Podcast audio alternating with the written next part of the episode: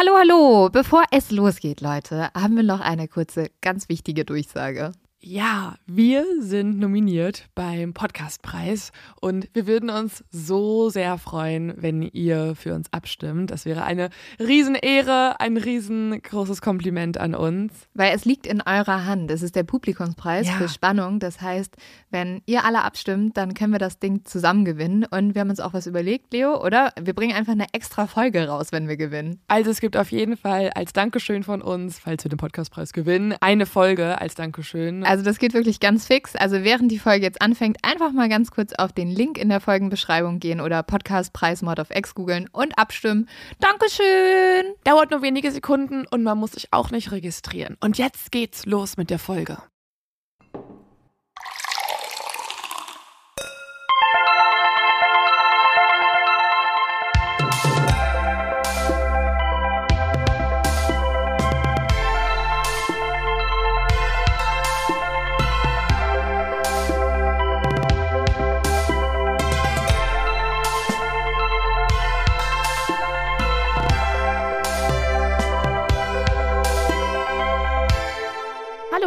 Und herzlich willkommen bei Mord auf Ex. Mein Name ist Lenz Schütze. Und mein Name ist Leonie Bartsch und wir sprechen heute über den Teil 2.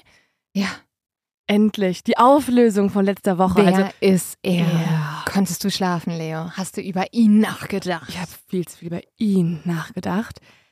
Aber für alle, die jetzt verwirrt sind, dass wir direkt schon genau wissen, über wen wir heute sprechen. Oder auch nicht. oder auch nicht wissen, über wen wir sprechen. Ähm, das hier ist Teil 2. Geht einfach nochmal eine Woche zurück und dann wisst ihr, warum er, Er. das Mysterium heute endlich aufgelöst wird. Und ihr habt gleich viel mehr zum Hören, was natürlich auch super ist. Leo, bevor wir starten, Mhm. wir haben am Ende der letzten Folge über einen der größten Modedesigner überhaupt gesprochen. Und dazu möchte ich gerne am Anfang dich einmal fragen, was ist denn dein Bezug zu Mode? Also Mode ist erstmal alles, ne? Also zu Mhm. High-Fashion-Mode habe ich absolut nur einen einzigen Bezug und zwar, dass ich es auf Instagram sehe und mir nicht leisten kann. Ich habe nämlich auch einen Bezug dazu, Geld. Genau. Leute, Leute, die auch immer so sagen so, nee, also ich interessiere mich mega für Mode ähm, und Luxusmarken. So, also weißt du, so Leute, die Mhm. nicht, also ich kenne Leute, die super stilsicher sind, die nicht Mhm. viel Geld haben. Ähm, zum Beispiel mein Bruder, der ist Student und der hat einfach, der macht so viel Secondhand-Shopping und Mhm. mega gut. Aber sonst, wenn Leute immer so sind, so, meine, mein Hobby ist Fashion. Und du bist immer so, mm, zeig mir mal deinen Bankaccount. So, ah ja, ich, ich liebe auch Hermes-Taschen, aber Ah. äh, weiß ich auch nicht, ob ich dafür die 40.000 Dollar. ja, es ist ein, ein, ein Hobby, was vielleicht nicht jeder umsetzen kann. Ich verstehe auch, dass Mode irgendwie auf gewisse Art und Weise Kunst ist. Also das kann ich auch unterschreiben, Mhm. finde ich auch. Und ich finde auch total spannend, wenn Leute sich Gedanken machen und sich auch was trauen und auch, ich was ich immer sehr bewundernswert finde. Und ich glaube, dass das ist so, wenn man das hat, dann hat man es geschafft, ist, wenn Leute einen Stil mit einer Person verbinden. Mhm. Also wenn Leute wirklich was sehen und sagen, boah, das bist voll du oder ich habe es nämlich, glaube ich, gefühlt nicht. Ich gehe in den Laden und ich finde irgendwie alles irgendwie ganz cool. Und manche Sachen finde ich dann ein bisschen cooler und was, manche ein bisschen weniger cool. Aber manche, glaube ich, gehen in ein, ein Mhm. Geschäft und wissen genauso, nee, ich mag nur die drei Sachen von all den Dingen hier. ja, Und das finde ich immer sehr krass, weil wie, also ich weiß nicht, das ist dann so, so sehr ausgewählt. die Freunde, die ich habe, die so einen ausgeprägten Stil haben, da weiß ich auch ganz genau, wenn ich Sachen sehe, so die sind typisch die Personen. Mhm. Also das finde ich dann immer richtig cool. Und ehrlich gesagt, du hast eigentlich gerade genau das gesagt, was Gianni Versace immer gesagt hat. Er hat nämlich gesagt, Mode kann man kaufen, aber Stil besitzt man. Der Schlüssel zum Stil ist es, zu lernen, wer man ist, was Jahre dauert. Oh Mann, dann dauert es mich auch noch ein bisschen. Echt? Ich finde, ich muss sagen, mein Stil hat sich mega verändert. So einfach bequem. Dein Stil, ich finde aber schon, dass ich das, äh, glaube ich, einordnen könnte. Echt? Ich gar nicht. Doch, ich schon. Also Gemütlich. ich gehe manchmal in Läden und bin so, das könnte Lynn gefallen. Nee, das Ja. ist nicht gemütlich, das ist so eine Mischung aus nordisch, ja, doch schon. süß, nordisch süß. Nordisch süß und halt schon so, dass es nicht kneift. Und ich muss sagen, ganz im Ernst, Leute, die Zeiten sind einfach auch vorbei, wo ich Mini-Mini-Kleider trage. Ja. Einfach so, weil Frauen haben halt Oberschenkel. ich weiß, die kann man auch zeigen, Wollte ich aber. grad sagen, was aber willst so, du denn sagen? Ja, was, aber was mit ist deine 17 Messe? war das halt mal was anderes als jetzt. Ab wo du jetzt so, wird man sich verhüllen müssen. Nein, aber also wenn du Mode siehst, siehst du die ja, ob, zum Glück hat sich das ja geändert, an Laufsteckmodels meistens, die irgendwie eine Größe 32 tragen. Und wenn ich jetzt ein Mini-Mini-Kleid trage, das sieht auch nicht mehr so gut aus, als wie, also sind wir ganz ehrlich, wie als ich 17 war. Ich glaube, das ist eine subjektive Meinung. Ich glaube, es würde dir stehen. Ja. Und ich weiß nicht. Also, mein Style hat sich, glaube ich, auch verändert, aber einfach, ich weiß, ich könnte es trotzdem nicht so richtig definieren. Also, ich habe schon manchmal so Anflüge, wo ich so denke, jetzt das hier für mich oder eher lässig. Das Einzige, was ich nicht mehr trage, sind richtig, richtig unbequeme Jeans. Jeans Ja. gehören abgeschafft. Ich liebe Jeans vom Aussehen her, aber ich finde sie so unbequem. Ja, das schon. Ich finde, dein Stil ist cool. Ich finde, du bist, hast einen sehr coolen Stil, muss ich Lässig sagen. sportlich, wie meine Mama sagen Oh würde. ja. Aber Leo, wenn wir bei Stil sind, ich würde Mhm. sagen, wir tauschen unser zu dumm zum Verbrechen heute aus gegen deine größte Fashion-Sünde. Dum, dum, dum, dum. Okay, da muss ich eigentlich nur an mich mit 14 Jahren denken. Dann könnte ich, also das ist, das war, ich Alles. bin, ich war eine wandelnde? Fashion-Sünde. Also erst war natürlich dieser komplette ähm, Trend auch bei mir angesagt, Seitenpony, fetter Kajal, Oh ja. dann so ein Schal, der sogenannte Emo-Schal damals mit diesen karierten, weißt du, diesen und karierten Fransen unten. Ja. Und war auch noch ganz gut so viel zu heller Concealer. Viel zu heller, ja, Ja. da meinst du so unten drunter. Ja. Mhm. Oder viel zu dunkler. Ja, egal was. Auf jeden Fall nicht, also nicht angemessener Concealer. Ich muss sagen, was ich wirklich hoffe, was nicht zurückkommt und was anscheinend jetzt aber so ein bisschen zurückkommt, sind diese Low-Waist-Pants. Obwohl, die finde ich geil. Die findest du geil? Nein, keine Ahnung, ich weiß auch nicht. Es ist ja wirklich, ich Nee. bin beeinflussbar, was Mode angeht. Ich gehe in die. U-Bahn und sehe halt irgendwie so Leute, die gerade aus der Schule rauskommen und ich bin so, oh, das ist jetzt der coole Style, muss ich wohl auch machen. Ja, und dann bestelle ich mir das und ziehe das an und denke, du siehst aus wie ein Hampelmann. also, nee, das ist, also das sehe ich nicht. Es gibt so ein paar Sachen, die finde ich vielleicht auch bei anderen Leuten cool, aber so Low-Waist und dann so skinny, ja, man skinny muss auch Jeans. nicht alles mitmachen, ne? Nee, aber wir sind ja nicht der Fashion-Podcast. Ähm, wir reden heute nur über einen Fall, der was mit Fashion zu tun hat. Ich find's geil, wie wir am Anfang immer ein Pre-Talk-Thema haben und dann irgendwann aber das so beenden und sagen, das, Das ist auch nicht der Schluss Podcast von Liebe, das ist auch nicht der Podcast über Politik, das hier ist der Podcast über Mord. Genau, wir müssen hier bei unseren Sachen bleiben. Sonst sind Leute, Unsere Qualitäten, was offensichtlich nicht Mode ist, nee, sondern Mord und Totschlag. Mord und Totschlag, super, dass das unsere Qualitäten sind. Mhm. Aber ähm, ich glaube, unsere Qualitäten sind auch, euch Geschichten zu erzählen. Und ich habe euch eine mitgebracht, beziehungsweise eigentlich ist die letzte Folge schon gestartet. Die Auflösung der letzten Geschichte. Weißt du noch, Leo, womit wir geendet haben? Mit einer immer noch nicht geklärten Frage, wer er jetzt eigentlich ist. Das Einzige, was wir über ihn wissen, über die anonyme Person, dass die Person auf jeden Fall schon vier Menschen ermordet hat. Die zwei Ex-Partner slash ehemaligen Freunde, Jeff und David. Dann einen komplett wahllos ausgewählten Friedhofwärter, wo man sich auch gefragt hat, warum das denn jetzt? Ab dem Moment habe ich jetzt Angst vor ihm, weil da ist er jetzt unberechenbar geworden. Ja. Und dann auch noch eine Person, wo man auch Lee, noch nicht, und dann ja. noch Lee, wo man auch noch nicht genau wusste, warum Lee ermordet Mhm. wurde. Und jetzt ist er auf dem Weg nach Süden. Süden, nach Süden. Genau, er, ist, er fährt mit seinem roten Pickup-Truck jetzt Richtung Süden. Und die Polizei und das FBI kennen zwar seinen Namen, im Gegensatz zu uns noch zu diesem Mhm. Zeitpunkt. Und das Problem ist aber, egal ob sie seinen Namen kennen und auch wissen, wie er aussieht, sie kommen ihm einfach nicht auf die Schliche. Solche Situationen nennt man ja oft auch Katz-und-Maus-Spiel. Also hier ist es eher so eine halbtote Katze, um die so die Maus die ganze Zeit rumsprintet. Und eine Maus auf Speed, die einfach Ja. unberechenbar ist. Ja, auf jeden Fall, weil es ist ja so, dass die Behörden hier total planlos sind und dann auch noch wichtige Informationen an die Medien geleakt haben. Und ja, so geht's jetzt auch erstmal weiter. Wir steigen dort ein, wo wir aufgehört haben. Der Mann, den wir bisher nur als er gekannt haben, ist auf der Flucht. Vier Männer sind ihm schon zum Opfer gefallen. Jetzt fährt er auf der Interstate 95 vorbei an Washington, D.C., dann durch North und South Carolina. Hier stiehlt er auf einem Walmart-Parkplatz ein neues Kennzeichen. Das Problem ist, der Besitzer meldet dies nie als gestohlen. Deswegen weiß auch die Polizei jetzt nicht, dass das das neue Kennzeichen von ihm ist. Dann geht es weiter nach Georgia an die Atlantikküste. Er passiert jetzt Jacksonville, eine Großstadt im Nordosten Floridas, und fährt die I-95 entlang. Diese endet in Miami. Aus dem Autoradio dringt laute Musik. Er lacht und genießt die Sonne, die durch das Fenster scheint. Am 11. Mai erreicht er dann Miami Beach. Miami Beach ist eine Inselstadt, die wird durch Brücken mit Miami verbunden. Und wir merken schon, er, also dieser Mann, hat eine unglaublich lange Strecke hinter sich gebracht. Er ist innerhalb von zwei Tagen knapp 2000 Kilometer gefahren. Er checkt jetzt im Normandy Plaza Hotel ein. Das ist so ein pinkes Gebäude. Das ist gebaut in so einem typischen Art Deco-Stil. Der ist sehr Geil. typisch für Miami Beach.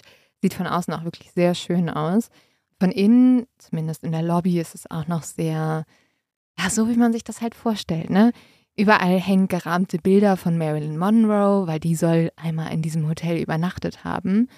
Und er ist sich jetzt sicher, er hat sein perfektes Versteck gefunden. Wenn ich das mir anschaue, dann denke ich einfach direkt an Wes Anderson. Ja, es ist schon ein richtiges Wes Anderson Hotel. Aber ich denke eh bei allen Gebäuden, die irgendwie eine Art von Symmetrie aufweisen und pink sind oder einer knalligen Farbe an Wes Anderson. Ja, irgendwie schon. Und in diesem Hotel, im Wes Anderson-Style, kommt er jetzt unter. Und das ist total absurd, weil er ist ja eigentlich mitten in der Stadt. Er ist in Miami Beach. Er ist an einem Ort, wo super viele Leute sich befinden. Aber genau das wird der Vorteil. Er geht hier unter. Er bewegt sich hier ganz normal. Tagsüber schlendert er durch die Straßen. Abends stürzt er sich in das Nachtleben, geht in die Clubs und Bars von South Beach. Das ist ein Stadtteil von Miami Beach. Und ähm, ja, lebt hier irgendwie sein bestes Leben aber sein wahres Ziel kennt nur er. Der Strandort South Beach war lange Zeit in Vergessenheit geraten, bis er 1984 zum Drehort der Erfolgsserie Miami Vice wurde. Und jetzt schauen das Zuschauer in ganz Amerika und in Europa und die alle verlieben sich in dieses Paradies in Südflorida. Ich weiß nicht, Leo, warst du mal da? Nee. Also ich bin da mal hingefahren und für mich sah das alles so aus, wirklich wie aus so einem Barbie-Film. Also ich finde, Miami ist so wirklich wie so ein, wie so ein kleines Paradies, wo alles so perfekt und weiß und schön ist. Und so geht es jetzt auch ganz vielen Leuten, die verlieben sich alle in diesen Ort. Und Mitte der 90er Jahre ist South Beach der Place to be. Also ganz viele Superstars sind hier. Madonna und Sylvester Stallone besitzen hier ihre eigene Mansion und das ganze Leben ist hier glamourös, sexy und irgendwie aber auch gleichzeitig laid back und cool. Heute würde man wahrscheinlich sagen, South Beach hat den perfekten Vibe.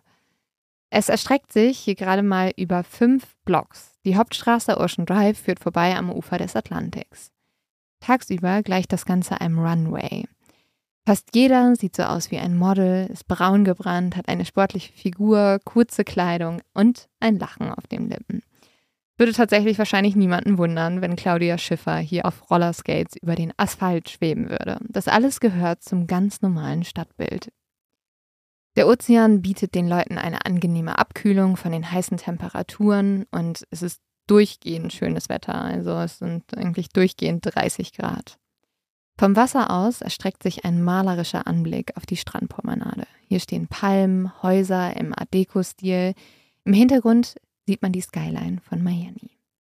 Am Abend kehren dann die sonnengeküssten Menschen vom Strand zurück, um sich in den Restaurants niederzulassen. Hier trinken sie Cocktails und sie gehen anschließend in den Clubs feiern. Die Party endet hier eigentlich nie. Vor allem die Schwulenszene floriert in South Beach, wie sonst nur in Metropolen wie New York oder LA. Und der inoffizielle Bürgermeister von South Beach, so nennt man ihn hier, ist kein anderer als der weltbekannte Modeschöpfer Gianni Versace. Gianni hat South Beach eher zufällig entdeckt. Er hatte nämlich einen Flug, der ging nach Kuba und er hatte dann Verspätung und dann hat er seinem Taxifahrer gesagt, er soll ihn einfach mal so ein bisschen hier rumfahren. Und dort hat er halt den Standort gesehen und fand dieses bunte Treiben und auch irgendwie die Atmosphäre und hat diesen Sex-Appeal, den es in South Beach gibt, einfach total anziehend. Und so hat Gianni entschlossen, er möchte nach South Beach ziehen. Auch ähm, ein ganz schöner Luxus, wenn du einfach so random rumfährst und dir gefällt ein Ort und du bist so, okay, dann kaufe ich halt hier ein Haus. Ja, so, das musst du erstmal, da musst du erstmal hinkommen. Aber ähm, wenn nicht Gianni Versace, wäre dann halt auch, ne? Also ähm, neulich hat, glaube ich, Bill Kaulitz auch in seinem Podcast erzählt, dass jedes Mal, wenn er im Urlaub ist, er direkt fragt, ob er das Haus kaufen kann. Es gibt doch auch so ein. Leo, wann kommen wir auf dieses Level? Weiß nicht, wir müssen, wir, wir müssen besser singen können. Aber so, ich, es gibt doch auch irgendeinen so Twitch, ähm, wie heißen die? Twitch-Streamer, der auch äh, mega viel Kohle hat und der hat auch immer irgendwann so live gestreamt, wie der so so irgendwas gesehen hat und so war, ah ja, okay. Und dann hat er einfach live gestreamt, wie er das dann so für mehrere, keine Ahnung, Millionen oder hunderttausend gekauft hat. Hat er Vor all seinen Zuschauern. Ja, aber wahrscheinlich hat er es mit dem Stream das Geld wieder reingekriegt. Durch diesen einen Stream. Ja. Aber was Gianni hier kauft, ist nochmal eine Nummer für sich. Also er kauft für sich und seinen Lebenspartner Antonio ein pompöses Anwesen am Ocean Drive 1116. Das hat perfekten Meerblick, erste Reihe und es heißt die Casa Casuarina. Geiler Name. Diese Villa, Leo. Ich will auch am Ocean Drive wohnen. also ich will ja nichts sagen. Wenn deine Straße schon so Ja. heißt. Oh. ich habe kurz überlegt, ob wir Für den Fall dahin Ja, aber fahren weil sollen. die, weil die Casa, Casa, Casa, weil die, oh Mann, dieser Name! Castor, Casorina. Die Casa Casorina. Mhm, genau. Ja, Leute, macht mich Die kann man mieten, oder Oh, was willst du jetzt sagen? Das ist jetzt ein Hotel mittlerweile. Hätten wir uns einbuchen können. Also wir, wir halten fest, bald irgendwann machen wir eine nachträgliche Recherchereise. Erst nach Kotau, dann nach Panama, Ja. dann in die Casa Ja. Casuarina. Und ähm, dann suchen wir uns noch einen Ort aus, wo wir recherchieren können. Aber ähm, da wir da jetzt nicht hingeflogen sind und sehr viel Geld für ein Hotelzimmer bezahlt haben, habe ich dir Fotos mitgebracht, damit du so ein bisschen sehen kannst, wie diese Villa aussieht. Und ich finde, man kann es kaum in Worte fassen, aber vielleicht so Opulenz, Gold, Marmor, maximaler Prunkvoll. Maximalismus, Form, Farben, Prunkvoll. prunkvoll. Ja. Und sie erinnert sehr an die Modekreation von Versace. Also so wie seine Designs sieht auch sein Pool aus. Der ist von innen so gekachelt mit den schönsten Mustern überhaupt. Laden wir euch auf jeden Fall auch Fotos bei Instagram Also es hoch. geht schon gegen den aktuellen mm, Baumodetrend. Also es ist schon, es ist sehr viel. Es ist viel, Es ist ja. nicht clean oder so, gar nicht. Es ist einfach sehr viel, sehr, sehr sommerlich, auch ähm, so ein bisschen, Naja, Versace ist ja auch ein bisschen italienischen Einfluss sieht man hier auch. Ja, und Versace ist ja auch dafür bekannt, dass alles sehr bunt und viele Muster und so sind. Und das sieht man auch in seiner Villa. Gianni Versace ist auf dem Höhepunkt seiner Karriere. Deswegen kann er sich das natürlich auch leisten. Seine Designs werden weltweit auf Modeschauen präsentiert. Er selbst ist geboren am 2. Dezember 1946 im süditalienischen Kalabrien. Und er hat schon als Kind im Schneideratelier seiner Mutter gespielt und ihr immer zugeguckt und gesagt, das will ich auch machen. Mit 25 Jahren geht Gianni dann nach Mailand und arbeitet hier als Designer. Seine Karriere geht wirklich phänomenal nach oben. 1978 gründet er mit gerade mal 32 Jahren sein eigenes Label und dieses nennt er Versace. Seine Geschwister Donatella und Santo übernehmen hier wichtige Positionen. Seine kleine Schwester Donatella ist vor allem sehr wichtig, wenn wir über Versace sprechen. Sie wird nämlich damals schon Giannis rechte Hand und sie wird seine Muse. Gianni wird zum Star-Designer und er wird zum Designer der Stars. Er stellt die Modewelt jetzt komplett auf den Kopf und wird gefeiert für seine mutigen und sehr aufreizenden Kreationen. Mode, sagt er, ist für mich wie Sauerstoff. Gianni liebt Frauen, aber nur beruflich. Er bewundert Frauen für ihre Stärke und für ihre Schönheit und er will die moderne Frau kleiden. Und noch viel mehr, er will ihnen mit seinen Kleidern ein kleines Stückchen Emanzipation schenken. Giannis Kleider sind so sexy, dass Kritiker sagen, er würde Frauen wie Prostituierte kleiden.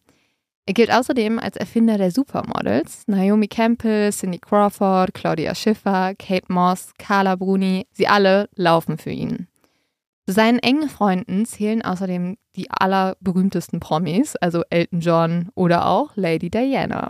Okay. Mittlerweile ist Gianni 50 Jahre alt und er ist der Gott der Modewelt. Jetzt aber hat Gianni gerade eine große Modenschau hinter sich und er will sich ausruhen. Diese Modeschau war ein voller Erfolg, weil die Outfits waren statt den typischen bunten Versace-Mustern eher hart und schlicht gewesen, aber gleichzeitig auch unglaublich sexy. Und am Ende war Naomi Campbell über den Laufsteg stolziert und alle Blicke waren auf das kleine silberne Hochzeitskleid gerichtet gewesen, das sie getragen hat. Ich habe dir auch hier einmal ein paar Bilder mitgebracht und ich finde, das sieht schon richtig hübsch aus. Es sieht sehr, sehr gut aus. Ja. Sehr ähm, gewagt auch für ein Hochzeitskleid. Also, ja, ist ganz schön kurz. Ja, aber Das wäre mir zu geil. kurz. Da, das sind die Das Sachen. wäre mir zu kurz. Man sieht Oberschenkel. ja. Also das finde ich schon geil. Ich finde, es sieht sehr cool aus. Ja, sieht mega aus, auch mit diesem Schleier und so. Ich würde ja sagen, ich merke mir das mal für meine irgendwann vielleicht mal stattfindende Hochzeit, aber Das sehe ich bei dir. ich sehe es ein bisschen. Also ich finde es cool, aber das, also das kann man sich ja niemals leisten. Gibt das bestimmt auch in günstiger. In Fake. Ja, du kannst es dir ja ich mal. bin mit einem gefakten Versace-Kleid auf meiner Ja. Hochzeit. Du kannst es dir ja mal abspeichern. Ich werde jetzt einmal ganz kurz nachgucken, wie teuer das ist, ja? Das ist safe. Also ich glaube, das kannst du nicht mal kaufen. Wahrscheinlich nicht. Wahrscheinlich wird es ausgestellt irgendwo. Ja. Hm. Also entweder google ich falsch oder ich finde es nicht. Also jetzt, wo ich online gucke, stehen da noch nicht mal Preise. Das finde ich immer beängstigend. Ich finde es auch einfach nicht, was ich sehr frustrierend finde, weil das war absolut mein Look, den ich haben wollte. Also ähm, dann weiß ich ja schon, was als zukünftige Brautjungfer, was ich suchen muss. Aber äh, ja, also hier stehen keine Preise. Das ist immer ganz, ganz gefährlich. Mode. Aber Leo, wir wissen ja, Mhm. Mode braucht Geld. Also, ne, das wird nicht für einen Apfel und ein Ei weggehen. Also vielleicht starte ich irgendwann einen Spendenaufruf an alle, Für dein an Versace. alle, an alle Exis, damit wir mir alle ein Versace-Hochzeitskleid finanzieren können. Oh ja, okay, ich Stell weiß dir mal vor, ich mache das so richtig ernsthaft. Ich mache so eine Kampagne, eine Petition Hm, und dann habt ihr alle mein Leben verändert. hm, ja, ich glaube, davor investieren wir doch lieber in andere Sachen. Und ich Aber muss jetzt aufhören zu gucken, weil ich finde viel zu viele Sachen, die ich haben will direkt. Thema kein eindeutiger Style. ich habe kurz in dieser Recherche gedacht, ich muss mir was von Versace kaufen, weil ich finde, finde das schon mega cool, dass Gianni, der hat so, also der wollte so diese emanzipierte, fra starke Frau darstellen und das fand ich einfach mega cool, dass das so der Ausdruck einer Mode sein soll. Ja. Da war ich so, Ich hoffe Was auch, kann dass ich mir es so kaufen? gemeint war und nicht einfach die beste Kampagne. PR-mäßig. Aber wir glauben einfach mal seiner Intention. Auf jeden Fall. Darauf hat er ja seine Marke aufgebaut. Und bei dieser Show sind auch unglaublich viele Promis zu Gast. Und es gibt so eine Party für Demi Moore, weil die kommt. Und diese Party veranstaltet Donatella Versace, also Giovannis kleine Schwester. Und auf dieser Feier bietet Demi Moore an, Donatella die Karten. Wie? Also Demi, Demi Moore liest jetzt die Donatella Versace. Schauspielerin Demi Moore liest, weil sie anscheinend auch Mhm, Karten lesen kann. Ja, Der Schwester von Johnny Versace die Karten. Okay, okay. Interessantes auf Szenario. der Feier dieser Modenschau. Und schockiert dreht Demi Moore jetzt die letzte Karte um. Darauf ist ein Ritter, der auf einem Pferd sitzt. In der Hand hält er einen schwarzen Banner. Dahinter sieht man einen Sonnenauf- oder auch Untergang. Es ist die Todeskarte. Diese Karte kann verschiedene Dinge bedeuten. Einen Neuanfang, einen neuen Lebensabschnitt oder halt auch den Tod. Und Demi Moore soll ein ganz schlechtes Gefühl gehabt haben. Und sie hat zu Donatella damals gesagt, ich sehe zwei Brüder und ich sehe den Tod. okay, gruselig. Ja, irgendwie, irgendwie alles ganz schön crazy. Aber Donatella denkt sich nichts dabei. Die ist so, hey, ich muss ein Modeimperium mit meinem Bruder führen. Ähm, ich muss mir nicht jetzt deine Karten zu sehr zu Herzen nehmen. Siehst du, bitte nur einfach normal machen. Ich glaube an das nächste. Ja, aber wenige Wochen später wird sich alles ändern. Am 15. Juli 1997 verlässt Gianni Versace gegen 8 Uhr morgens seine Villa.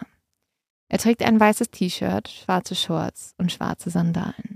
Er schlendert zum nahegelegenen Newscafé, um sich, wie fast jeden Morgen, seine Zeitschriften zu kaufen. Manchmal übernimmt das auch Giannis Assistent für ihn. Heute möchte er aber selber rausgehen. Am Kiosk nimmt er die Business Week, die Vogue, die Entertainment Weekly, das People Magazin und den New Yorker mit.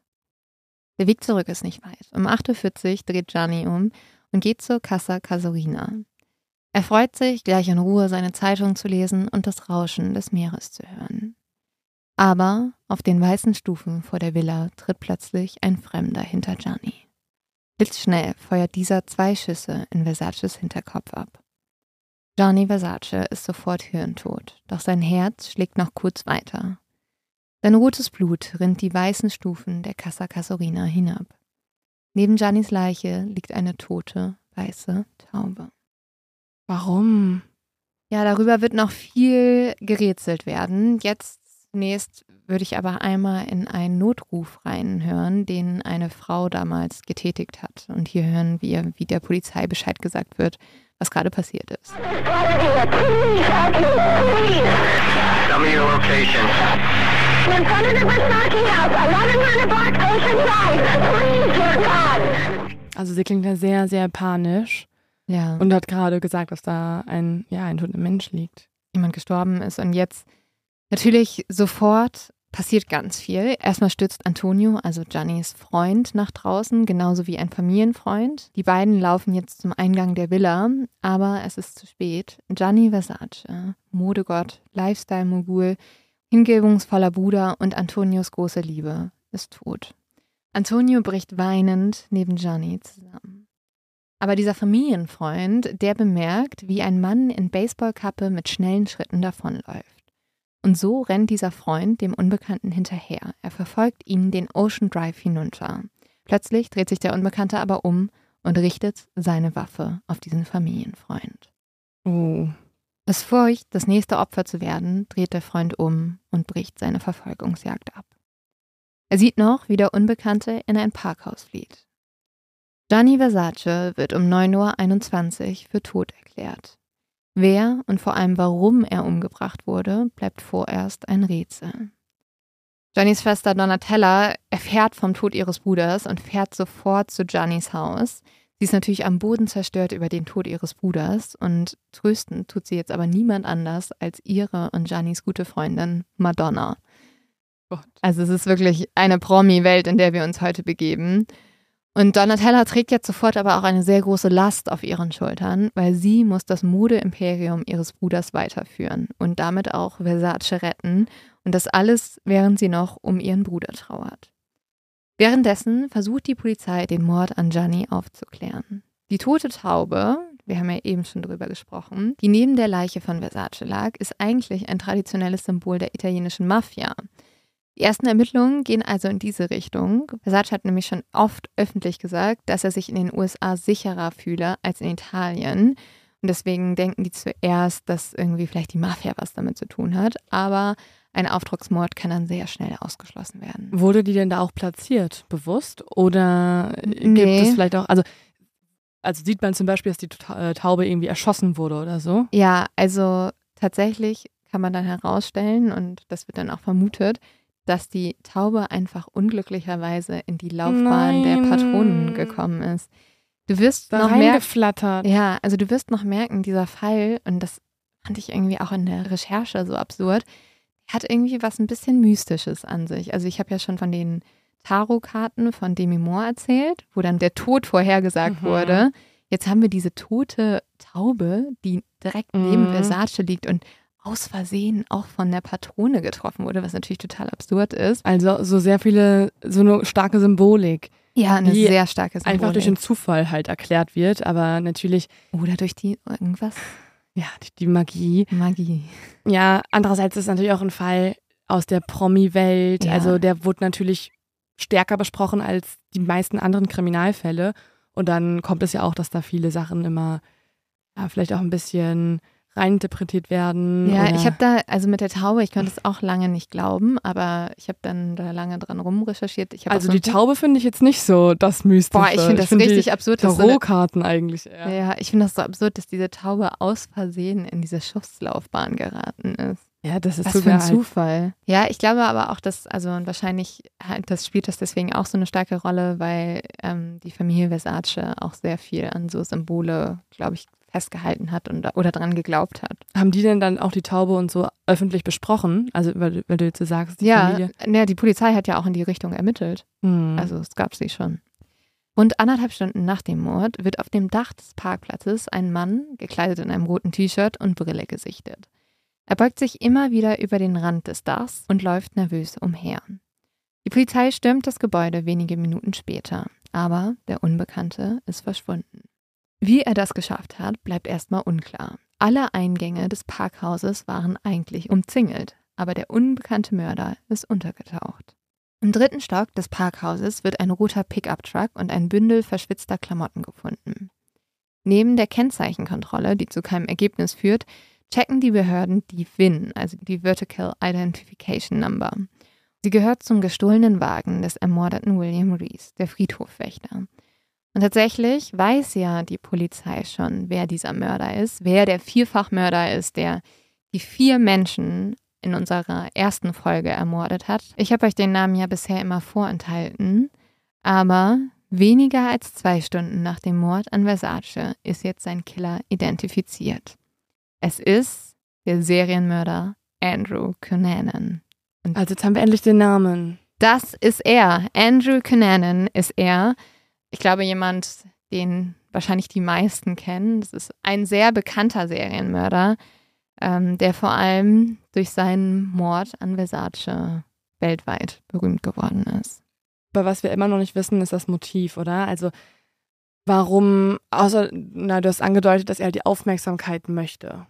Ja, ich glaube, wir müssen uns jetzt mal mit ähm, Andrew Cunanan, also mit er, wie wir ihn bisher nur genannt haben, intensiver beschäftigen, um zu verstehen, was ist sein Motiv, warum ist er zu diesem Monster geworden, das fünf Menschen umgebracht hat.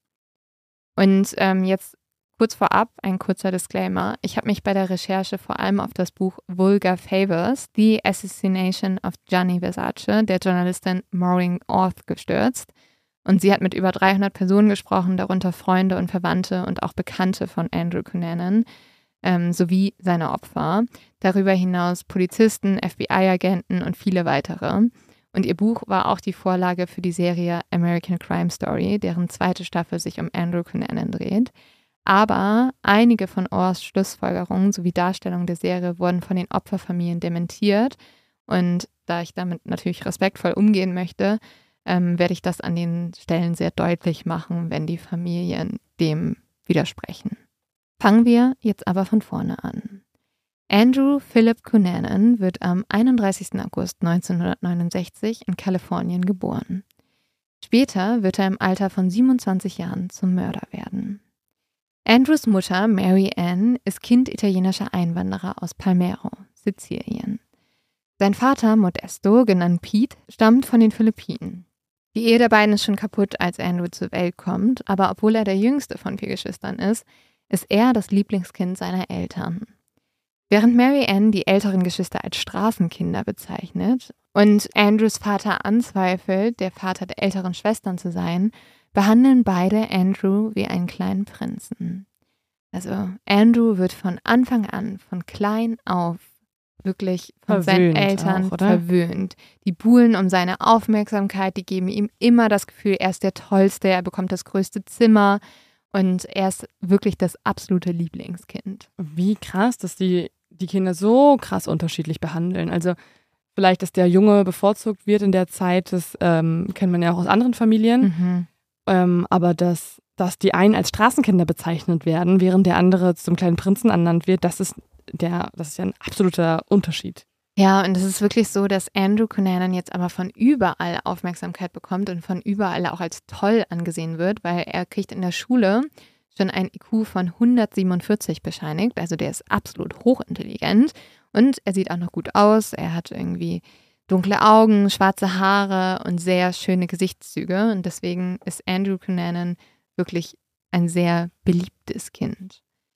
Als Kind besucht er dann die Bonita Vista Junior High, wo er sofort in ein Hochbegabtenprogramm aufgenommen wird. Und mit anderen Kindern hat er nur wenig Kontakt. Das liegt daran, dass Andrews Mutter Sorgen hat, dass jemand zu schroff mit ihrem kleinen Prinzen umgehen könnte. Aber da macht sie sich eigentlich ganz umsonst Sorgen, weil Andrew ist total extrovertiert, der ist sehr aufgeschlossen und er steht vor allem wahnsinnig gerne im Zentrum der Aufmerksamkeit. Vielleicht liegt das auch daran, dass er das halt sein ganzes Leben tat. Genau, er ist ja sehr gut da drin, die Aufmerksamkeit zu kriegen. Von Das ist halt auch immer nicht so gut, ne, wenn Eltern so ein Kind so absolut bepempern. Ja, es gibt ja immer die Diskussion noch. Also ich glaube, bisher haben da Psychologinnen und Psychologen noch keine Antwort äh, gefunden, was einen Menschen zum Narzissten macht. Also Ja. ein Narzisst kann laut Studien dadurch entstehen, dass er vernachlässigt wird, also wirklich durch, durch extreme Kindesvernachlässigung. Oder, so denken ja manche Wissenschaftler und Wissenschaftlerinnen, dass es auch durch äh, Verhätschelung kommt, durch, durch Helikoptereltern, die ihr Kind absolut lieben und auch übertrieben ähm, beschützen, be betrieben belieben, die ganze Zeit vergöttern. Ich glaube, alles in die Extreme ist nie gut. Ja. Und hier geht es halt absolut in die Extreme, dass Andrew immer gesagt wird, er ist der Tollste überhaupt. Im Schulbus spricht Andrew oft so laut, dass sich alle zu ihm umdrehen und ihn anblicken. Aber irgendwo ist Andrew auch ein Außenseiter, weil er lebt wirklich in einer Fantasiewelt. Einer seiner ausgeprägtesten Charakterzüge entwickelt sich schon in sehr frühem Alter. Hast du eine Ahnung, was, Leo? Wahrscheinlich irgendwas ein bisschen Düsteres. Was wissen wir denn von Andrew? Also was habe ich dann in der ersten Folge schon viel erzählt, was er auf jeder Feier macht? Geschichten erzählen? Genau, er lügt. Er ist ein pathologischer Lügner. Er erzählt immer wieder Lügengeschichten, um eine andere, bessere Version von sich vorzugaukeln. Also du wirst schon gemerkt haben, sein Vater ist kein philippinischer Ölgrundbesitzer und er hat auch nie eine Prinzessin gedatet zum Beispiel. Aber es gibt zumindest einen kleinen Wahrheitsgehalt, dass er von den Philippinen ist, der Vater, und anscheinend trotzdem rich as fuck. Nee, die sind nicht reich. Die sind absolut nicht Aber woher hat das ganze Geld dann? Ah, ja, da kommen wir gleich zu. Okay. Das hat er auf jeden Fall nicht von seinen Eltern.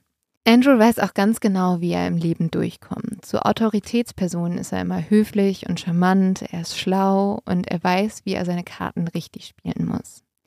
Sein Vater wünscht sich eigentlich, dass Andrew Priester wird. Aber das macht bei Andrew einen großen Konflikt auf, weil er weiß schon sehr früh, dass er sich zu Männern hingezogen fühlt.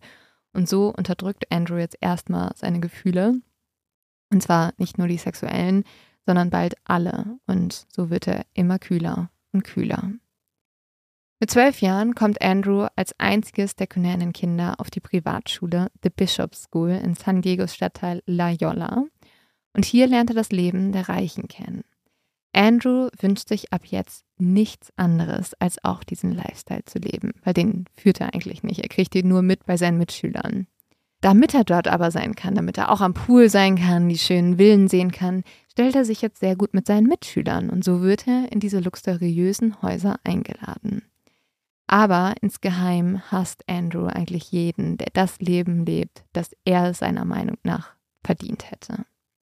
In der Highschool hat Andrew dann sein Coming Out. Für viele ist er die erste und einzige offen schwule Person, die sie kennen. 1987 macht Andrew seinen Abschluss und seine Mitschüler wählen ihn zu der Person, die am meisten in Erinnerung bleiben wird. Unter seinem Jahrgangsbild zitiert Andrew Madame de Pompadour, die Matresse des französischen Königs Ludwig XV. Und das Zitat lautet: Nach mir die Sinnflut. Jetzt beginnt Andrew ein Geschichtsstudium an der University of California in San Diego. Und sein Vater Pete drängt aber alles darauf, dass er an der renommierten Georgetown University studieren und Diplomat werden soll. Diese Bestätigung seiner Eltern, dass er besser als alle anderen sei, treibt Andrews Selbstüberschätzung und sein Narzissmus immer weiter an. Er liest sich in Kunst und Geschichte, Architektur und Philosophie ein, merkt sich alles, erinnert sich an alles und erweckt so den Anschein, selbst aus einer reichen und kultivierten Familie zu stammen. Er trägt ab jetzt teure Anzüge und eine runde Brille, die ihm einen professorhaften Look verpasst. Und Gespräche mit ihm sind wahnsinnig interessant, weil, das haben zumindest seine Wegbegleiter erzählt, er hat halt immer eine Geschichte, er hat ganz viele Informationen. Er ist ja auch sehr belesen, er ist sehr klug und er ist auch unglaublich charmant. Er wäre eigentlich der perfekte Fiction-Writer gewesen. Warum ist er nicht einfach Autor? Also Ja. er denkt sich tolle Geschichten aus, super kreativ Ja. und begabt darin, sich irgendwie Dinge auszudenken. Das wäre doch ein perfekter Beruf. Aber er macht das ja im wahren Leben auch. Er ist ehrlich gesagt wie ein begabter Schneider, der sich für jede Situation ein perfektes Lügenkonstrukt designt. Wie Gianni Versace, nur dass er es nicht mit Klamotten macht, sondern mit Geschichten. Und seine Zuschauer, die sind ganz begeistert davon. Also die Leute lauschen Andrew sehr gerne, die sind total gefesselt von ihm. Und Andrew fühlt sich dadurch wie die Sonne in seinem eigenen Sternensystem. Und seine Mitmenschen sind nur Planeten, die sich um ihn drehen. Und dieses Sternensystem funktioniert wie folgt. Andrews wichtige oder auch nützliche Menschen sind die, die ihm nahestehen, also wie Merkur oder Venus der Sonne. Und die unwichtigen wiederum sind nur kleine Monde, erlöschende Sterne oder Zwergplaneten, die in ihren Umlaufbahnen nur einen Zweck erfüllen, nämlich die Sonne zu umkreisen. Doch irgendwann wird diese Sonne implodieren und damit das ganze System zerstören. Diese Abwärtsspirale fängt an mit einem einschneidenden Erlebnis 1988. Pete Cunanan, also Andrews Vater, veruntreut als Börsenmakler die Gelder seiner Kunden. Und daraufhin bezichtet ihn Mary Ann, also Andrews Mutter, des Diebstahls von 100.000 Dollar. Pete flieht jetzt auf die Philippinen, um sich vor der Strafverfolgung zu verstecken, und Mary Ann ist jetzt ganz alleine mit Andrew. Sie muss das Haus verkaufen und ihr bleiben weniger als 1000 Dollar im Monat, die sie fast vollständig in Andrews Bildung investiert. Der jetzt 19-jährige Andrew, dem ist das total unangenehm und er versucht wirklich alles, um den sozialen Niedergang seiner Familie zu vertuschen. Aber es kommt noch schlimmer. Seine Mutter wird jetzt richtig krank und Andrew bricht daraufhin sein Studium ab. Aus Verzweiflung reist Andrew seinem Vater auf die Philippinen hinterher, in der Hoffnung, dort ein besseres und für ihn auch angemessenes Leben zu finden. Aber er wird bitterlich enttäuscht. Er findet seinen Vater pleite und schwitzend in einem Hotelzimmer und dieser Vater labert Andrew nur damit zu, dass er nach einem langen, verlorenen Schatz suchen will. Und Andrew ekelt sich bei diesem Anblick. Das Ganze passt einfach nicht zu dem Bild, das er von sich selbst konstruiert hat. Nach nur fünf Tagen reist er wieder ab. Statt der Realität baut sich Andrew jetzt eine Geschichte. Er erzählt allen, dass sein Vater ein reicher Plantagenbesitzer auf den Philippinen sei. Zurück in Kalifornien folgt Andrew jetzt der Einladung seiner besten Freundin, Liz Coach, und er zieht bei ihr ein. Liz lebt in Berkeley, das ist eine sehr reiche Stadt, was vor allem daran liegt, dass die Leute sehr reich sind, die da drin leben. Das ist nicht weit entfernt von De Castro und das ist ein sehr bekanntes LGBTQ-Viertel in San Francisco. Und hier lernt Andrew jetzt das Ehepaar De Silva kennen, die ein ruhiges Leben als Kunstsammler führen. Und Andrew findet diesen Namen ganz toll und findet vor allem, er klingt ganz eindrucksvoll. Und so nutzt Andrew ab jetzt diesen Nachnamen, ohne das Wissen dieses Paares und ohne auch ihr Einverständnis.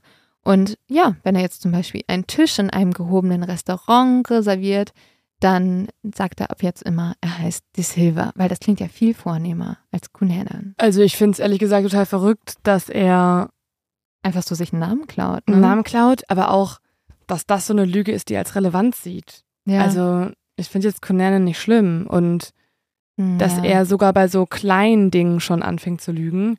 Ja, er glaubt halt, das klingt eindrucksvoller, ne? Das ist genauso wie wenn wahrscheinlich ich Lin van, Spitze. van Schütze heißen würde. Dann würden alle Leute gleich denken, ich wäre adelig.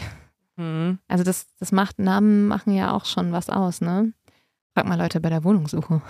Ja. Sind wir alle auf einmal adelig. Ab jetzt stellt sich Andrew bei Social Events ausschließlich als Andrew de Silva vor. Andrew wird zum Mann mit tausend Masken.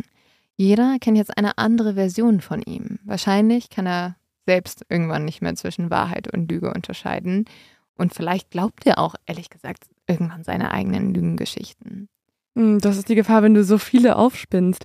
Ich finde es aber immer krass, dass er die anderen für so viel dümmer hält, weil Leute. Aber es funktioniert ja. Ja, aber trotzdem, also es funktioniert halt auf gewisse Art und Weise auch dann bei einigen Leuten, die er liebt, nicht, wie bei einem David oder bei einem Jeff, weil Hm. Menschen, die halt diese Lügengeschichten erzählen oder einfach eine Geschichte auch extrem abändern und übertreiben, haben zwar in dem Moment vielleicht die coolste Geschichte, aber das merken sich die Leute ja. Ja, Und dann hinterfragen sie halt auch einfache Geschichten von dir und am Ende glauben dir Leute bei kleinsten Sachen gar nicht mehr. ja, es funktioniert halt nur sozusagen für einen Abend, Mhm. aber nicht langfristig. Und das ist ja genau sein Fehler.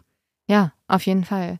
Andrew Cunanan spaltet sich aber jetzt so ein bisschen von sich selber ab. Also er versucht wirklich eine neue Person zu werden. Und das ist tatsächlich auch am Ende etwas, das ihm total hilft, weil als die Behörden ihn dann wegen Mordes suchen, ist das irgendwie ein Problem, dass jeder ihn irgendwie unter einem anderen Namen kennt und ihn vor allem niemand unter dem Namen Andrew Cunanan kennt. Jetzt kann Andrew aber nicht ewig bei Liz bleiben, deswegen muss er einen anderen Weg finden, an Geld zu kommen.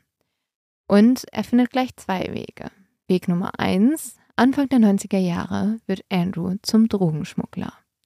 Als Drogenkurier fliegt er First Class durch die USA, macht in wenigen Tagen tausende Dollar und ja, Gewissensbisse oder Angst erwischt zu werden hat Andrew natürlich auch nicht.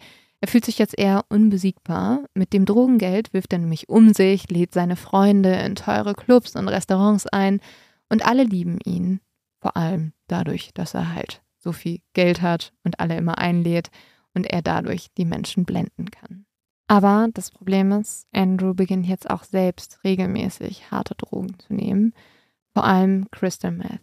Die Droge wird damals in vielen Teilen der schwulen Szene genommen, weil sie sexuell stimulierend wirkt. Chemsex nennt man sowas, also Sex auf chemischen Drogen. Meth wirkt enthemmend und aufputschend und Konsumenten können stundenlang tanzen oder eben Sex haben. Die Droge ist viel günstiger als Kokain, das auch aufputschend wirkt, aber wonach Konsumenten irgendwann schlafen können. Ein Meth-Rausch wiederum kann mehrere Tage dauern. Meth macht extrem abhängig, zerstört Konsumenten körperlich wie auch psychisch. Und diese Droge fordert in den 90er Jahren einen weiteren Tribut.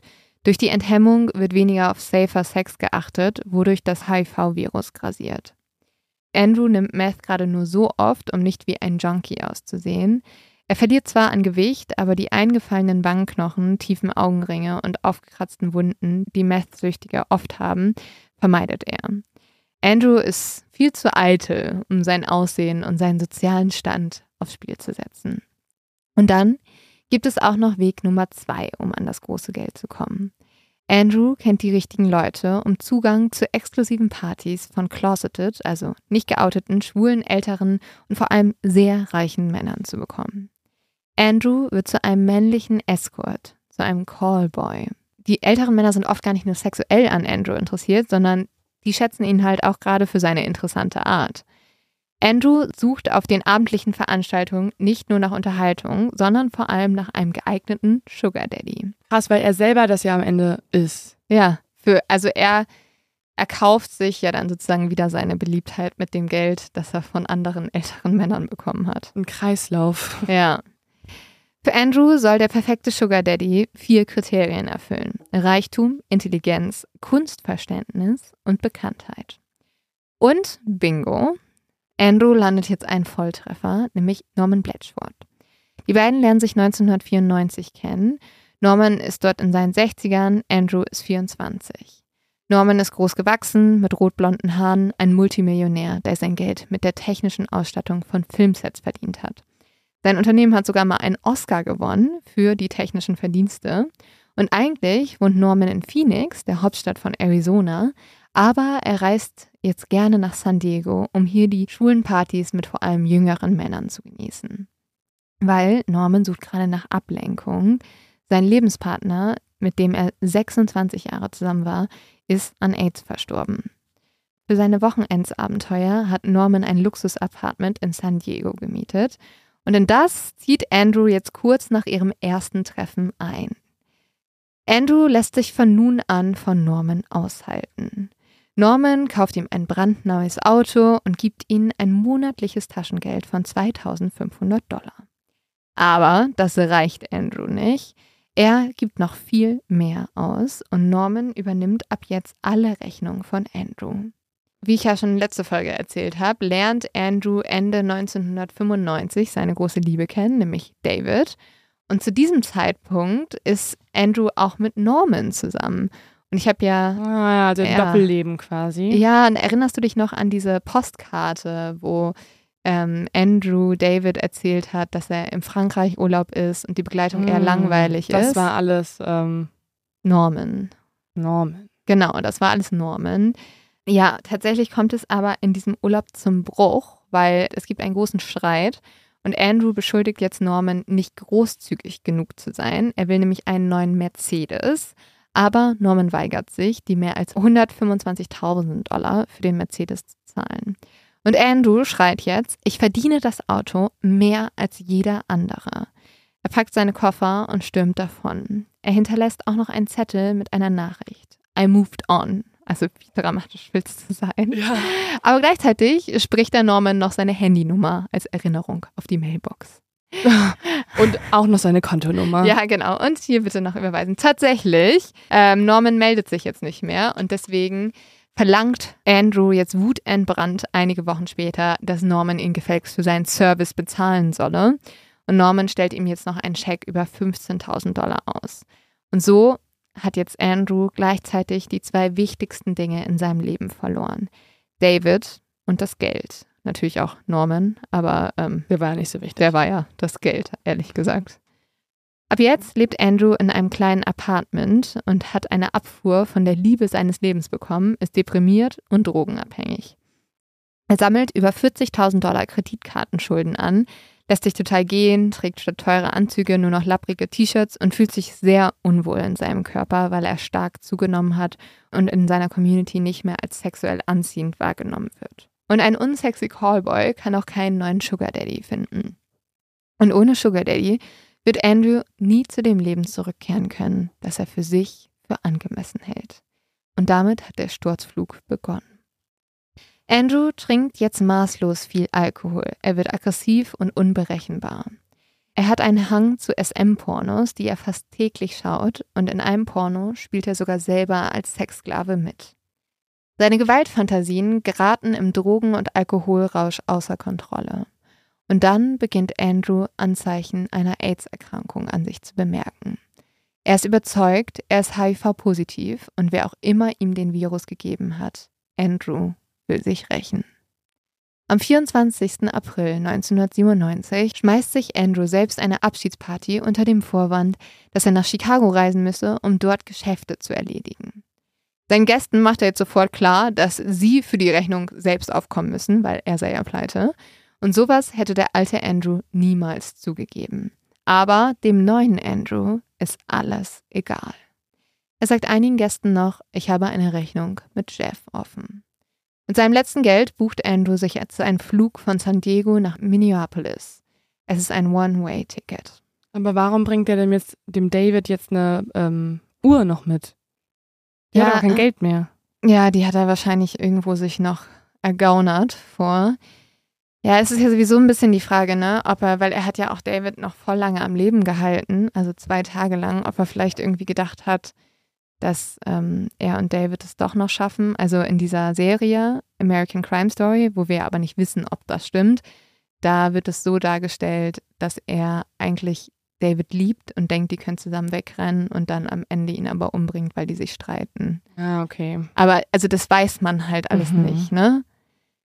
Am Abend des 27. April ruft Andrew Jeff an und hinterlässt ihm eine Nachricht auf dem Anrufbeantworter mit der Bitte, ihn zu besuchen. Jeff gibt seinem alten Freund eine letzte Chance und kommt zu dem Treffpunkt, Davids Apartment. Was dann passiert, wissen wir ja bereits aus der letzten Folge. Andrew schlägt 27 Mal mit einem Hammer auf Jeff ein. Als David dann heimkommt, hält Andrew ihn als Geisel, bis er ihn am East Rush Lake erschießt. Andrew hat ohne mit der Wimper zu zucken seinen besten Freund und die Liebe seines Lebens umgebracht. Es ist einfach ein riesengroßer Psychopath. Also wenn du zu sowas Ja. fähig bist. Absolut. Dem ist alles egal, außer er selbst. Jeff und David waren außerdem wie Gegenstücke zu Andrew. Jeff hatte ja eine total ruhige Art und der hat irgendwie so eine Normalität in Andrews Leben gebracht. Und der hat ihn natürlich auch so ein bisschen geerdet. David wiederum war ja ein aufstrebender Architekt mit dem Auge für Kunst und den hat Andrew unglaublich bewundert. Jetzt gibt es niemanden mehr auf dieser Welt, der Andrew etwas bedeutet. Das Letzte, was Andrew bleibt, ist der Wunsch, dass er der Welt für immer im Gedächtnis bleibt, dass jeder seinen Namen kennt. Als die Polizei erstmals Davids Apartment betritt, sind Andrew und David längst geflohen. Die Polizei bemerkt jetzt natürlich sofort die in den Teppich eingerollte Leiche, aber sie gehen fälschlicherweise, und jetzt sind wir wieder bei den Fehlern der Polizei, davon aus, dass es sich bei dem Toten um David handelt. Ah, weil sie einfach noch nicht wissen, dass er noch mehrere Leute zum Umfeld hatte. Ja, und weil sie vielleicht auch ein bisschen dumm sind, weil David ist blond und die Leiche hat schwarze Haare. Okay, aber es ist halt seine Wohnung. Ja, genau deswegen. Im Schlafzimmer finden sie eine schwarze Sporttasche gefüllt mit Pornos, Drogen und einem Pistolenhalter und Patronen des Kalibers 040. Erst später wird ermittelt, dass die fehlende Waffe aus dem Holster Jeff gehört. Andrew hat sie gestohlen, als er eine Nacht bei Jeff übernachtet hat. Es ist die Waffe, mit der David, William Reese und auch Gianni Versace getötet wurden. Erst am Abend finden die Polizisten dann heraus, dass der Tote nicht David ist. Sie hatten den Teppich bis dahin ehrlich gesagt noch nicht mal angerührt. Und erst als eine Freundin von David aussagt, dass David blonde Haare habe, bemerkt die Polizei die Ungereimtheit. Aus dem Teppich schauen ja schwarze Haare hervor. Außerdem finden sie in der Hosentasche auch eine schwarze Geldbörse und darin steckt Jeffs Ausweis. Und jetzt denkt aber die Polizei, dass David der Hauptverdächtige ist, also dass David Jeff umgebracht hat, weil es ist ja seine Wohnung. Okay. Auch noch alles irgendwie naheliegend, muss Ja. ich sagen. Und so wissen die Behörden noch nicht einmal zu diesem Zeitpunkt, dass Andrew Cunanan überhaupt existiert. Kurz darauf sagen Freunde von sowohl Jeff als auch David aus, dass die Polizei nach einem Andrew suchen solle. Aber die Polizei glaubt an Davids Schuld ohne jegliche Beweise dafür. Fast eine Woche lang. Am 3. Mai, sechs Tage nach Jeffs Tod, wird Davids Leiche gefunden. Somit steht für die Polizei fest, dass es einen zweiten Mörder geben muss. Sie sind sich weiterhin sicher, dass David Jeff ermordet hat. Dann kommt noch ein weiterer Fehler dazu. Die Gerichtsmediziner berechnen nämlich das Todesdatum von David falsch und sie datieren, dass David erst am Abend vor dem Fund seiner Leiche, also am 2. Mai, umgebracht wurde. Und noch monatelang wird jetzt geglaubt, dass David freiwillig mit Andrew mitgegangen sei und so vielleicht doch etwas mit dem Mord an Jeff zu tun haben könne. Monatelang wird David nach seinem Tod Unrecht getan und seine Familie wird wirklich durch die Hölle geschickt. Und wie finden Sie dann doch raus, dass David eher als Geisel gehalten wurde? Weil Andrew hat es ja wohl kaum zugegeben. Ja, also man merkt dann immer mehr Unstimmigkeiten. Also man sieht zum Beispiel, dass die Datierung der Gerichtsmedizin falsch war ähm, und dass David vermutlich am 30. April, drei Tage nach Jeff, gestorben ist. Und ja, deswegen ist es halt viel logischer, dass Andrew ihn als Geisel gehalten hat. Und gerade als man dann auch rausgefunden hat, was Andrew für ein Typ war und dass der halt mehrere Leute umgebracht hat, Mhm. wurde das sehr schnell deutlich. Wiederum, mehrere Tage später werden die Hauptermittler von einer Freundin von David darauf aufmerksam gemacht, dass die schwarze Sporttasche gefüllt mit Pornos und Drogen nicht David gehört. Die Ermittler sehen sich daraufhin jetzt das erste Mal genauer diese Sporttasche an und finden ein Namensschild. Andrew de Silva. Ja, also hat jetzt auch ein bisschen gedauert, ne? Wie so eine kleine Schnitzeljagd, ne? So, die Polizei denkt das und dann ist irgendwer so, nee, guck mal da in die Ecke, da ist eine Tasche, guck mal da drauf. Okay, dann gucken wir da mal drauf. Ja, da ist ein Schild, lies mal das Schild. Vielleicht hätte man sich das auch mal vorangucken können. Zu dieser Zeit ist Andrew bereits auf dem Weg nach Chicago, wo er jetzt Lee töten wird.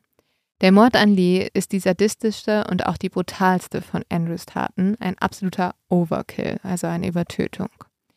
Warum hat es denn Lee getroffen? Hat man da jetzt mehr rausgefunden? Man kann natürlich überlegen, dass er hier tatsächlich seine gewaltvollen SM-Fantasien ausgelebt hat, weil er hat sich ja solche Pornos Mhm. angeguckt, ne? Aber warum Lee? Warum ist er extra zu Lee gefahren? Also kann man natürlich vermuten, dass Andrew ein Callboy von Lee war. Mhm. Das würde ja irgendwie Sinn machen. Ähm, das haben zumindest Ermittler gedacht. Mhm. Es gab auch die Vermutung, dass Andrew mit Lees Sohn Duke ähm, Geschäfte gemacht haben soll. Ähm, ja, das würde zumindest zu dieser Aussage passen, dass Andrew während seiner Abschiedsparty gesagt hat, er geht nach Chicago, um Business zu erledigen. Aber es gibt irgendwie keine Hinweise darauf, dass Andrew sich gewaltsam Zugang zu dem Haus verschaffen hat. Und deswegen lässt sich vermuten, dass Lee ihn vielleicht freiwillig reingelassen hat. Es gibt jetzt hier natürlich die größten Theorien. Also Andrew hat nur eine Goldmünze geklaut und äh, die war in einem Safe. Oh, okay. Der abgeschlossen war. Ja, und deswegen kann man auch vermuten, dass vielleicht Andrew Lee auch gefoltert hat, um halt rauszufinden, wie sich dieser Safe öffnen lässt. Man wird es aber nie wissen und die Familie Meekland dementiert bis heute, dass weder Lee noch Duke irgendeine Verbindung zu Andrew hatten. Und bis heute bleibt Andrews Motiv ungeklärt. Lee wird als Zufallsopfer eingestuft. Glaubst du das? Also ich, Und das ist auch schwierig, da so ja, zu kann man auch nicht wissen am Ende. genau, so Hypothesen aufzustellen. Ich würde auch ausschließen, dass der Sohn aber da irgendwie, Ja. das hört sich schon ein bisschen absurd an, weil dann müsste man vielleicht ja auch irgendeine wirkliche Businessverbindung feststellen können. Mhm. Und wenn da nichts rausgefunden wurde, würde ich das ausschließen. Ja, also das, das Business, was Andrew ja gemacht hat, sind Drogen. Ne? Mhm. Aber das konnte ja nie bewiesen werden. Deswegen würde ich das jetzt auch mal hinterfragen. Die Ermittlungsbehörden stehen jetzt aber unter mächtigem Druck und das Polizeidepartement von Chicago begeht einen weiteren folgenschweren Fehler. Sie leaken die Information, dass der gestohlene Lexus, in dem Andrew unterwegs ist, mittels des darin verbauten Telefons geordnet werden kann. Die Medien verbreiten diese Information jetzt sofort und Andrew bekommt das über das Radio mit. Das führt dazu, dass Andrew den Lexus so schnell wie möglich loswerden will und der Leak hat eine Kettenreaktion ausgelöst, die zum Zufallsmord an William Reese führt. Einige Freunde von Andrew vermuten, dass Andrew auf dem Weg nach Miami sein könnte und einige berichten sogar, dass Gianni Versace ein potenzielles Ziel für Andrew sein könnte. Aber ähm, ja, tatsächlich ähm, tut das FBI das Ganze als Vermutung ab und geht dem Ganzen nicht nach und warnt Gianni auch nicht. Ja, ja, es ist natürlich irgendwie total schlecht. Ja. Einerseits. Ja. Ich, ich, ja, ich weiß jetzt nicht, wie realistisch das dann klang. Also wenn Andrew Der die Typ Welt, hat vier Leute ermordet. ja, Ne? dass er dann den nächsten Stell Mord dir vor, begeht. die, ja. also ein Serienmörder mhm. hat irgendwie mehreren Leuten gesagt, dass er dich als nächstes Opfer sieht und die Polizei Ja, ja. sagt dir das einfach nicht. Klar, die müssen auch, also natürlich, die müssen auf jeden Fall ihrer Arbeit nachgehen und die Person zumindest informieren, dass sie weiß, dass es dieses Gerücht drum geht. Aber ich frage mich auch, wie viel halt in, wie viel du halt vertrauen kannst, wenn du in der Bar dir was anhörst Aber über jemanden, stimmt der ja. immer Lügengeschichten erzählt Ja. hat. Also dann, der hat ja immer Aber gelogen. die Leute haben ja gesagt, der Polizei, schaut euch das bitte an. ja, das ist natürlich dann, dann sollte man es natürlich tun, ja. Aber jetzt ist natürlich die Frage, warum Gianni Versace? Warum hat sich Andrew Gianni Versace als sein letztes Opfer ausgesucht? Darüber kann man leider auch nur spekulieren. Aber es gibt Zeugenaussagen, die sagen, dass Andrew mehrmals davon gesprochen habe, Versace getroffen zu haben. Aber wir wissen ja auch, Andrew hat viele Geschichten erzählt. Und einer seiner bekanntesten Geschichten zufolge lernten sich er und Versace 1990 in San Francisco kennen. Versace hat dort die Kostüme für die Oper Capriccio designt. Und nach der Premiere soll Versace den jungen Andrew auf der Aftershow-Party entdeckt haben und ihn auch angesprochen haben und gefragt haben, kennen wir uns nicht vom Komasee? Das ist anscheinend eine Frage, die Versace wohl öfter als Gesprächsopener benutzt haben soll. Finde ich extrem lustig. Willst du die übernehmen? Ja. Kennen wir, kennen wir uns nicht vom Komasee? Kennen wir sich vom Koma See, was du nicht noch an diesem schönen reichen Spot in Italien? Ja. Geil. Dann gibt es aber auch die Vermutung, dass Andrew ein Callboy für Versace und seinen Lebenspartner Antonio war. Weil angeblich soll das Paar regelmäßig andere Männer ins Schlafzimmer eingeladen haben. Ob das stimmt und ob Andrew einer dieser Männer war, kann aber nicht bestätigt werden. Die Journalistin Hm. Maureen Oath vermutet, Andrew könnte Versace für seine vermutete HIV-Infektion verantwortlich Das wollte ich auch gerade haben. sagen. Also das kann ich mir auch vorstellen, weil er hat ja bisher Menschen, also die Leute, die er gezielt aufgesucht hat, waren ja die, Mhm. die er auch als Racheakt ähm, umbringen wollte, weil er dachte, er hat von denen AIDS bekommen. Ja, also diese Journalistin hat vermutet, dass Versace HIV-positiv war und dass, wenn Andrew und Versace ein intimes Verhältnis hatten, dass Andrew sich bei ihm angesteckt haben könnte. Aber man muss sagen, das sind wirklich alles nur Vermutungen und die Familie Versace dementiert, dass Gianni und Andrew sich kannten. Sie dementieren übrigens auch, dass Gianni mit HIV infiziert gewesen war. Vielleicht das kann ich mir gut vorstellen, hat Andrew Versace auch als Opfer gewählt, weil er sich in ihm selbst wiedererkannt hat. Also zwei Männer mit italienischen Wurzeln, die offen zu ihrer Homosexualität stehen. Und auch zwei Männer, die geistreich und kunstinteressiert sind, ein Genie und einer, der eben gerne eins wäre. Also als, als Eifersuchtstat Mhm. dann, denkst ja, du? dass halt Andrew in Versace alles gesehen hat, was er immer sein wollte, aber es nie geschafft hat zu sein, weil er hat ja auch angefangen zu morden, als er so auf diesem absoluten Tiefpunkt war. Und dass Andrew sich halt immer gewünscht hat, selber einmal berühmt Mhm. zu sein, ein Mhm. Leben im Luxus zu haben. Das hat er ja, danach hat er ja immer geeifert. Mhm. Und dass er halt in Versace einen Gott gesehen hat. Ja, und, Und- die großmöglichste Aufmerksamkeit dadurch erzeugen konnte, ihn umzubringen. Ja, und er war, glaube ich, auch, also vielleicht war er auch eifersüchtig und wusste, wenn ich berühmt werden will, dann muss ich jetzt genau sowas machen. Aber gab es irgendwelche Beweise, irgendwelche Zeugenaussagen, die schon mal bestätigt haben, dass sich Versace und Andrew kannten? Wurde da jemals irgendwas bestätigt? Nee, das weiß man alles nicht genau. Hm. In South Beach hat sich Andrew auf jeden Fall in diesem schmuddeligen Hotel dann einquartiert und und darüber haben wir ja schon am Anfang gesprochen, über dieses Hotel. Und hier ist es so, dass er manchmal nur ein paar Mal am Tag rauskommt, um sich Fastfood um die Ecke zu kaufen. Und er lernt einen Dealer im Hotel kennen und dort kauft er jetzt auch regelmäßig Drogen, meistens Crack. Er kifft und trinkt zudem hemmungslos. Und der Dealer erzählt auch, dass Andrew als Prostituierter arbeitete und Diebstähle begangen hat. Im South Beach quartiert sich Andrew jetzt in dem, ja, wir haben ja das vorhin als das West Anderson Hotel beschrieben. Es ist aber auch ein bisschen schmuddelig, muss man sagen. Und dort quartiert er sich jetzt ein im Normandy Plaza im Zimmer 332. Andrews Fahndungsbilder werden in der TV-Show America's Most Wanted ausgestrahlt. Und in South Beach erkennt man ihn aber trotzdem irgendwie nicht. Er geht hier einfach in der Masse unter. Am 12. Juni wird Andrew auf die FBI 10 Most Wanted Liste aufgenommen. Und diese Kriminellen werden als extrem gefährlich eingestuft und nach ihnen wird landesweit von allen Behörden intensiv gefahndet. Jetzt natürlich die Frage, warum Andrew einfach nicht gefasst werden kann. Und hier versagt wieder die Polizei. In Miami wird nämlich, ausgerechnet in Miami wird nämlich ein sehr unerfahrener Polizist mit der Suche nach Andrew beauftragt. Und ja, also man muss natürlich auch sagen, die Polizei weiß eigentlich auch nicht, dass Andrew sich hier aufhält, aber es scheitert jetzt auch daran, dass dieser Polizist einfach die Fahndungsbilder, die er vor allem in schwulen Bars und Clubs verteilen soll, einfach nie austeilt. Also die liegen dann einfach noch in seinem Auto. Wow, toll. Das ist natürlich ähm, Schwierig. Mitarbeiter des Monats. Ja. Andrew wird jetzt aber das Geld langsam knapp. Das Bargeld, das er Lee gestohlen hat, ist aufgebraucht. Am 7. Juli, acht Tage vor dem Mord an Versace, besucht Andrew das Cash on the Beach Pfandleihhaus. Er verpfändet die Goldmünze, die er aus Lees Safe gestohlen hat, und er bekommt dafür 190 Dollar in Bar ausgezahlt. In Florida ist es Gesetz, dass die Kundendaten bei einer Pfandleihe aufgenommen werden. Die Besitzerin fragt also nach Andrews Ausweis und dieser gibt ihr jetzt seinen Reisepass. Auf dem Formular trägt sie ein Andrew P. Cunanan, Collins Avenue, Raum 225. Die Adresse des Normandy Plaza Hotels mit der Raumnummer seines Dealers anstatt seiner eigenen. Andrew unterschreibt das Formular mit seinem vollen Namen, nimmt die 190 Dollar und verlässt den Laden.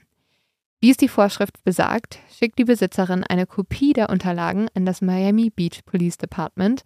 Dort wird sie aber nicht bearbeitet, weil der zuständige Beamte ist im Urlaub. Okay, wow.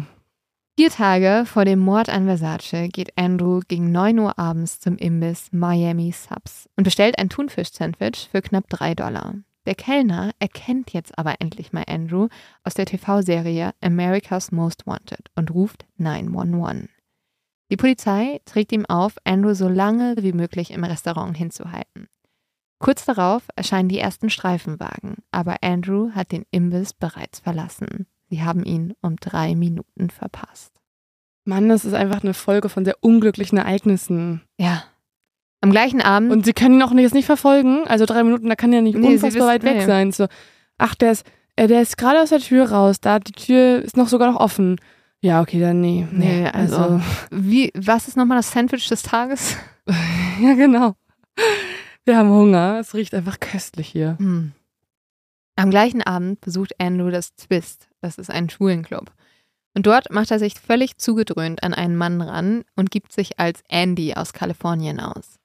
Als dieser Mann dann fragt, was Andrew arbeiten würde, antwortet er, ich bin ein Serienmörder und lacht. Oh Gott. Wie creepy willst du sein? Ja, ja. Ja, und dann Und der andere ist halt so, haha. ja, also der findet das mega gruselig. Echt? Ich finde, ich, ich, also, es ist ja so eine Antwort, die halt so absurd ist, dass wenn man das antworten Mhm. würde, wenn alle so funny halt, ne? Ja. Toll. Naja, zu diesem Zeitpunkt, wo die ganze Zeit Männer umgebracht werden, vielleicht nicht, aber ja, Andrew verschwindet dann einfach nur in der Masse. Aber am gleichen Abend glaubt ein Gast, Andrew aus America's Most Wanted wiederzuerkennen. Auch krass, dass die alle nur das aus dieser TV-Show wissen, weil anscheinend keine Flyer dort verteilt wurden oder irgendwas. Ja, das war eine andere Zeit, ne? Ja. Da hingen ja auch im Postbüros die America's Most Wanted Und eigentlich gibt es in diesem Club auch ein schwarzes Brett, wo die FBI-Fahndungsplakate hängen. In Ah, dem Club. Ja, aber Andrews ist halt nicht dabei, weil der Polizist das ja nicht da ausgehängt hat. Ungewöhnlicher Ort auch. Ja. Als Andrew den Club verlässt, sagt der Gast zu seinen Freunden, das war der schwule Serienmörder. Im nächsten Moment lachen sie darüber.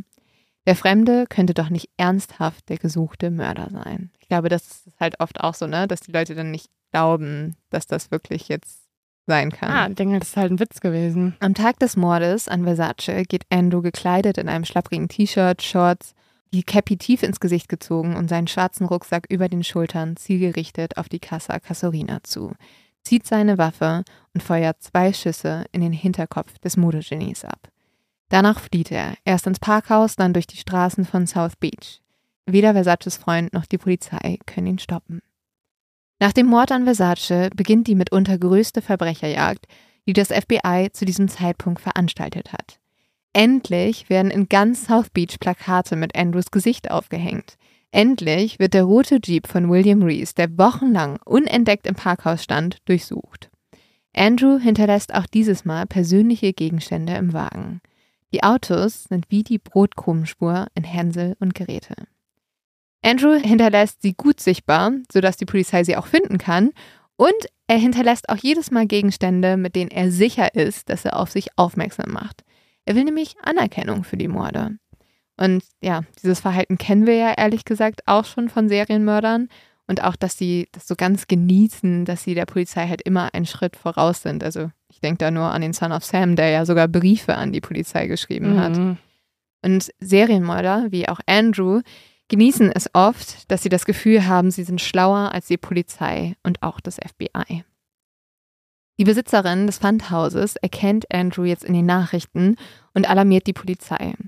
Jetzt endlich mal werden die Unterlagen ausgewertet, wodurch die Ermittler Andrews Aufenthaltsort erfahren. Und hier, Leo, wie sollte es anders sein, passieren wieder zwei große Fehler. Erstens, die Besitzerin des Pfandleihhauses berichtet den Polizisten, sie sei sicher, dass Andrew für die Goldmünze zurückkommen würde. Sie sagt, er habe sichtlich an der Münze gehangen. Allerdings werden diese vertraulichen Informationen mal wieder geleakt. Und wahrscheinlich erfährt Andrew mal wieder davon aus den Nachrichten und kehrt zu seiner eigenen Sicherheit nicht zum Pfandleihhaus zurück. Und der zweite Fehler, ein SWAT-Team stürmt Raum Nummer 225, aber sie können halt keine Hinweise auf Andrew finden, weil er hat ja das Zimmer seines Drogendealers angegeben. Ähm, ja, es wird dann aber auch kein anderes Zimmer durchsucht, weil ja nur ein Durchsuchungsbeschluss für Nummer 225 vorliegt. Der Durchsuchungsbefehl für die anderen Zimmer, also auch für das Zimmer von Andrew, kommt erst zwei Tage später. Und zu diesem Zeitpunkt hat ein TV-Kriminalreporter bereits mit den Hotelangestellten gesprochen und hat das richtige Zimmer gefunden und hat das selber durchsucht und hat Wow. halt alles fotografiert, also Rasierer, Pornomagazine und er hat dadurch halt überall seine Fingerabdrücke hinterlassen. Oh Gott, und wird jetzt dieser Reporter dann erstmal verdächtigt? Nein, nein, aber er hat Sehr halt gut. super viel unbrauchbar gemacht, was ich auch, also die Presse bekleckert sich hier wirklich auch nicht mit Ruhm. Mhm. Ja, ich habe das Gefühl, durch manche Folgen bei Mod of X ist meine Frustration schon so ein bisschen aufgebraucht. Ja. Also es ist einfach halt ungünstig, was da passiert. ja. Ähm, und ja, der Andrew wirkt jetzt auch nicht wie die hellste Kerze. Ähm, trotzdem entkommt er der Polizei ja immer wieder durch nur kleinste, kleinste Minifehler. Tag um Tag vergeht jetzt, ohne dass die Behörden stichfeste Informationen über Andrews Aufenthaltsort haben. Die Medien stützen sich so sehr auf den Fall, dass sie die Ermittlungen behindern und Andrews Wegbegleiter werden regelrecht von den Reportern gestalkt. Und was auch irgendwie voll krass ist, einige Medien nehmen halt diesen Leuten sogar ihr Outing. Also sie erzählen einfach, dass die in schwulen Bars unterwegs Mhm. waren oder filmen die irgendwo und so ist es halt so, dass voll viele Leute dort auch einfach geoutet werden, obwohl sie das gar nicht wollten. Ja, es war halt einfach zu der Zeit leider immer noch mehr ein Skandal als heutzutage für Leute. Ähm, und ich kann mir vorstellen, dass da die Klatschpresse ey, weil das halt natürlich ist, es ist kein Skandal, Ja, es sollte kein Skandal sein. Und die Klatschpresse geht halt da noch mehr drauf steil, weil sie sozusagen nicht nur eine Schlagzeile produzieren können mit Informationen zum, zum Mörder, sondern auch noch gleichzeitig revealen können, wer denn auch noch sich in diesen Clubs rumtreibt. Ja, und die zahlen auch ganz schön viel Geld. Also ähm, Andrews alter Mitbewohner bekommt 85.000 Dollar für ein Interview, in dem er berichtet, Andrew hätte Fetischfantasien mit Tom Cruise gehabt. Ob das stimmt, weiß man, wie bei so vielen Stories hier, nicht. Andrews Mutter muss tatsächlich ins Zeugenschutzprogramm aufgenommen werden und sein Vater Pete kehrt von den Philippinen zurück, um für seinen Sohn da zu sein, weil seine Eltern sind davon überzeugt, dass ihr kleiner Prinz auf gar keinen Fall diese Taten begangen haben könnte. Am 23. Juli, acht Tage nach dem Mord an Versace, bemerkt ein 71-jähriger Mann etwas Seltsames. Fernando arbeitet als Hausmeister für Hausboote, die am Wasserufer in South Beach anliegen. Am Nachmittag drehen er und seine Ehefrau ihre gewohnte Runde. Dann stockt Fernando plötzlich. Er blickt auf das babyblaue Boot, das sich langsam zum Takt der Wellen bewegt. Das Schloss der Eingangstür ist geöffnet, obwohl sich Fernando sicher ist, dass er beim letzten Mal abgeschlossen hat. Das Ehepaar betritt jetzt vorsichtig das Boot. Im Innenbereich brennen alle Lichter und die Vorhänge sind zugezogen. Im Wohnzimmer liegen Kissen und Decken verteilt auf dem Boden. Links neben dem Sofa stehen ein paar Sandalen. Fernandos Blick fällt auf blutverschmierte Bandagen, leere Alkoholflaschen, Päckchen mit weißem Pulver und Vogue-Magazin. Er zieht seine Waffe, die er seit 20 Jahren jeden Tag bei sich trägt. Vielleicht braucht er sie heute. Er geht einen Schritt weiter, dann knallt ein ohrenbetäubender Schuss aus dem zweiten Stock, wo das Schlafzimmer liegt. Fernando und seine Frau sind unverletzt und rennen um ihr Leben. Die verständigte Polizei ist nach wenigen Minuten da. Ein SWAT-Team und ein Hubschrauber rücken ebenfalls an. Die Behörden vermuten, dass der Waffenschütze im Hausboot Andrew Cunanan war. Um den Fünffachmörder ohne Blutbad verhaften zu können, versuchen sie ihn zur Kapitulation zu bewegen. Sie werfen ein Telefon in das Innere des Bootes, auf das sie mehrmals anrufen. Aber niemand geht ran. Gegen 8 Uhr abends sprühen sie Pfeffergas und Tränengas ins Hausboot. 20 Minuten später stürmt das SWAT-Team das Hausboot. Im Schlafzimmer finden sie einen jungen Mann. Es ist Andrew. Er liegt auf dem Bett, sein Kopf gestützt auf zwei übereinander gestapelte Kissen, die sich mit seinem Blut vollgesaugt haben. Er hat sich mit einem Schuss in den Mund umgebracht. Die Waffe hält er noch in der leblosen Hand. Das ist die gleiche Waffe, mit der er auch die anderen Morde begangen hat. Die Leichenstarre hat jetzt bereits eingesetzt und Andrew ist schon seit einigen Stunden tot. Bei der Autopsie von Andrews Leiche kommt heraus, dass Andrew HIV-negativ war. Krass, okay. Ja. Genau das, was er eigentlich ähm, rächen wollte. Wie kam er denn darauf, dass er es haben könnte? Es ist ja auch die Frage, ne, ob das wirklich sein Motiv war oder ob das halt auch eine Story war, die er Mhm. erzählt hat. Und ich glaube, Aber wie kommt er generell auf diese Vermutung? naja, das war ja alles, wo bei ihm das diese Negativspirale eingesetzt hat. Also er hatte kein Mhm. Geld mehr, er hat zugenommen, er Mhm. war irgendwie in einer kleinen Wohnung. Vielleicht brauchte er auch irgendwas auf, dass er das alles schieben konnte. er hat wahrscheinlich sich auch ein bisschen reingesteigert. Also Ja. er hat wahrscheinlich Anzeichen gesehen, die auch einfach vielleicht auf Drogenmissbrauch ähm, mit einherbringen. Also Verfall am Körper oder so und hat das dann alles darauf geschoben. Ich frage mich auch so ein bisschen, ob das nicht eh auch vielleicht irgendwie durch eine drogenindizierte Psychose oder so entstanden ist. Also diese Ja, aber diese, dass, dass, dass das Motiv nicht nur war Rache oder Aufmerksamkeit, sondern vielleicht auch eine Art von Wahn, dass er durch den Konsum ausgelöst Menschen umgebracht hat. Weil wenn er so ja, also ich glaube, stark konsumiert hat am Ende.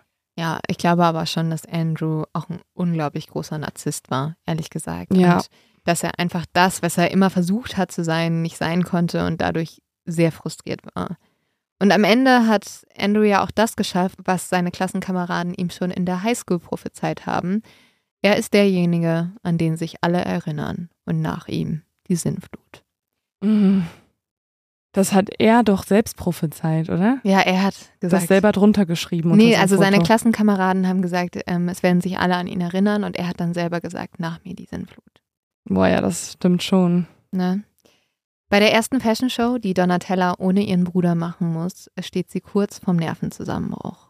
Aber dann sieht sie einen weißen Schmetterling. Er fliegt direkt an ihr vorbei im Backstage-Bereich der Modenschau. Das ist für sie ein Zeichen. Donatellas Bruder Gianni ist immer noch bei ihr. Oh, also ein weiteres Zeichen. Also das erzählt sie auch heute noch, dass sie da ganz viel Kraft bekommen hat, weil sie sich sicher war, der weiße Schmetterling, und ihr Bruder hat immer weiße Schmetterlinge geliebt, Ach so, dass okay. das eigentlich Gianni war, der zu ihr gekommen ist und ihr Kraft geschenkt hat. Ich finde das auch sehr bewegend. Also wenn ich Mhm. wüsste, mein Bruder würde immer Schmetterlinge und die Farbe weiß und so mögen und dann genau diese Art von Tier flattert darum. Ja, so verstehe ich, dass sie das, dass ihr das irgendwie eine Art von Mut gegeben hat. Voll. Das war dieser riesige Fall, ähm, der Fall Andrew Cunanan und der Versace-Mord. Ein absoluter True Crime Klassiker, Ja. den, äh, den du jetzt sehr ausführlich uns erzählt hast. Und ich glaube, der Leo-Tipp ist ziemlich gegeben, ziemlich klar. Äh, Es gibt natürlich eine sehr sehenswerte, ich habe es selber nicht gesehen, aber ich sag's einfach so, äh, eine Doch, es bestimmt sehr sehenswerte Serie, ähm, American Crime Story. Ja, ich liebe ja diese ganze Serie, obwohl man sich da natürlich immer in den Kopf rufen muss, dass es fiktiv auch teilweise ist. Also die haben super viel recherchiert, aber es gibt einfach Teile, die auch abgeändert wurden. Mhm. Ähm, ja, es ist halt, ich finde das ganz toll gedreht. Ich finde die Schauspieler super und vor allem Leute die Musik. Also ich habe so ein richtig, ich Ah. habe echt nur shazamt die ganze Zeit. Ich war die ganze Zeit so, den Song, den will ich auch, den will ich auch. Und dann habe ich, ich bin ja eigentlich niemand, würde ich sagen, mit einem hervorragenden Musikgeschmack. Dann ähm, habe ich tatsächlich ein Kompliment bekommen, weil dadurch habe ich die Playlist angehabt und dann hat mich jemand gefragt, ähm, woher ich dann diese coole Musik hätte. So, ah, das hat mit einer True Crime Recherche zu tun. Serie. Ja, Ja. also ich fand ja auch schon die O.J. Simpson-Umsetzung mega gelungen, mega spannend, äh, da Einblicke zu bekommen. Natürlich werden einige Dinge dramatisiert, aber ähm, ja, wenn das vorher gekennzeichnet wird, ist das ja irgendwie verständlich. Und ja, deswegen, das ist der Leo-Tipp und ich würde sagen, damit, Leute, cheers und bis zum nächsten Mal. Wir freuen uns auf euch. Bis ganz bald. Ciao. Ciao, ciao, ciao, ciao, ciao, ciao.